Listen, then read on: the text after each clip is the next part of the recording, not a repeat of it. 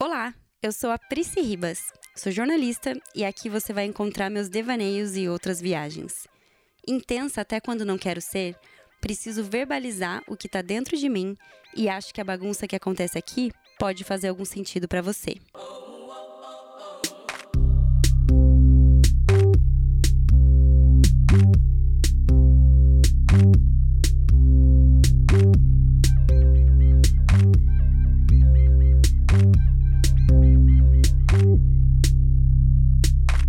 Se você já fez alguma viagem de camper van, sabe que 60% do tempo consiste em resolver perrengues e só nos 40% que sobram é que as coisas saem como planejado. Mas vamos combinar. Sair com o destino principal sendo meter o pé na estrada, dormir dentro de um carro equipado e ter que usar banheiro público já sugere que a ideia é justamente viver no improviso. Então, entender que a viagem é isso e encontrar beleza e diversão em meio aos problemas Topar mudar a rota porque o tiozinho do parque de acampamento indicou que se a gente for um pouquinho mais para o norte vamos ter uma vista ainda mais linda, no fim, tudo realmente saiu como planejado, não é mesmo? A minha primeira viagem de campervan trouxe um aprendizado para minha vida, que tinha tudo para que eu aprendesse pelo amor. Mas teimosa que sou, aprendi na dor. Uma amiga que tinha acabado de voltar da viagem de campervan dela me ligou já no meu primeiro dia na estrada para dar um conselho.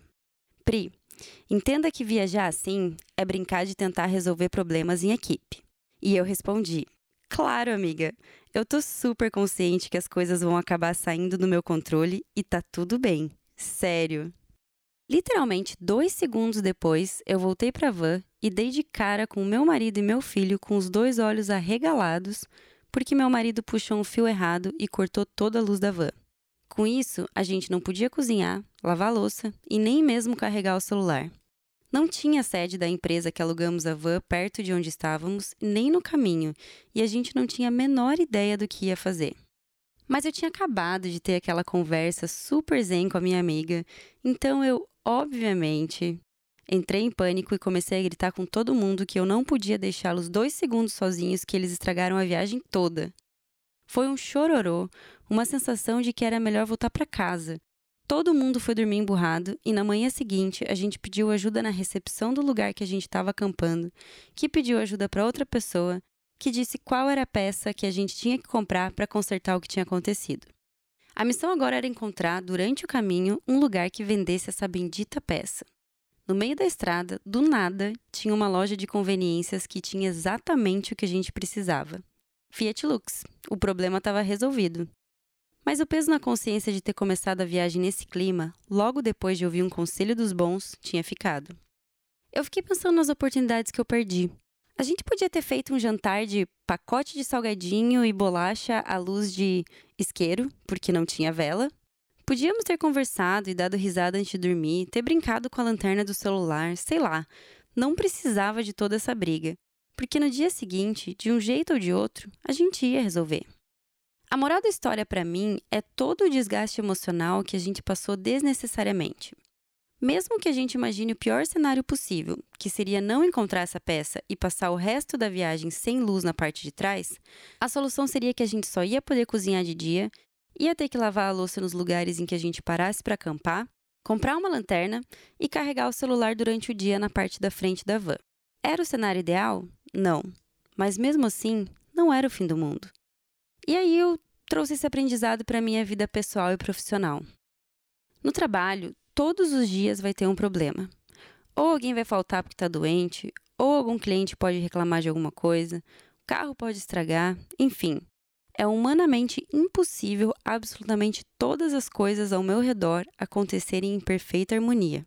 Por isso, se eu estiver preparada para brincar de resolver os problemas em equipe, tudo o que acontecer de acordo com o que eu planejei é lucro.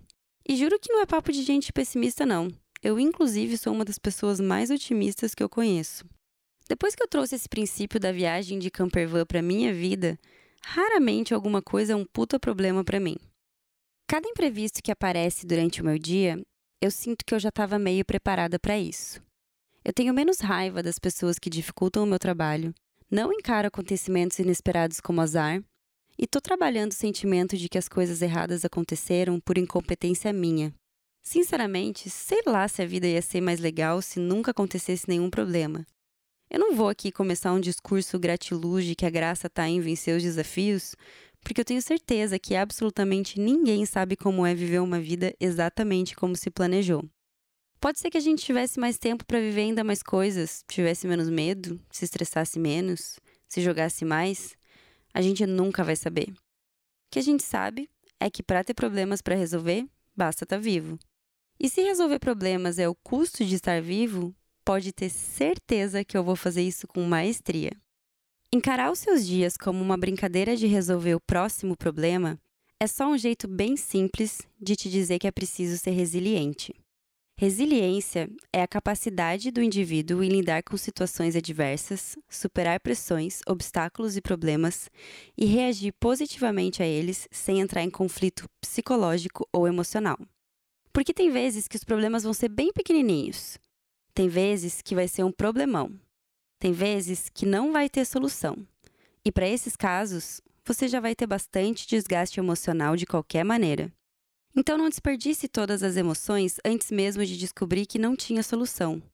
E mesmo assim, enxergar esse problemão sem solução como se fosse o maior azar da sua vida, só vai te tornar uma pessoa frustrada em busca de uma perfeição de ritmo de vida que eu nunca vi por aí. O negócio é aceitar que a vida é mesmo essa viagem louca de campervan que falta luz, acaba a água, parece mosquito do nada, dá vontade de fazer xixi no meio da noite, mas que o que fica depois que passa são as lembranças boas. Trazendo isso para o cotidiano, eu tento encarar o resultado de todos os imprevistos que eu resolvi com sucesso como argumento para provar que sim, eu sou muito resiliente. Obrigada por ter me ouvido até aqui. Se você gostou desse episódio, compartilha com seus amigos, segue o arroba Intensidade Crônica no Instagram e segue aqui também para receber as atualizações dos episódios novos. Um beijo e até a próxima!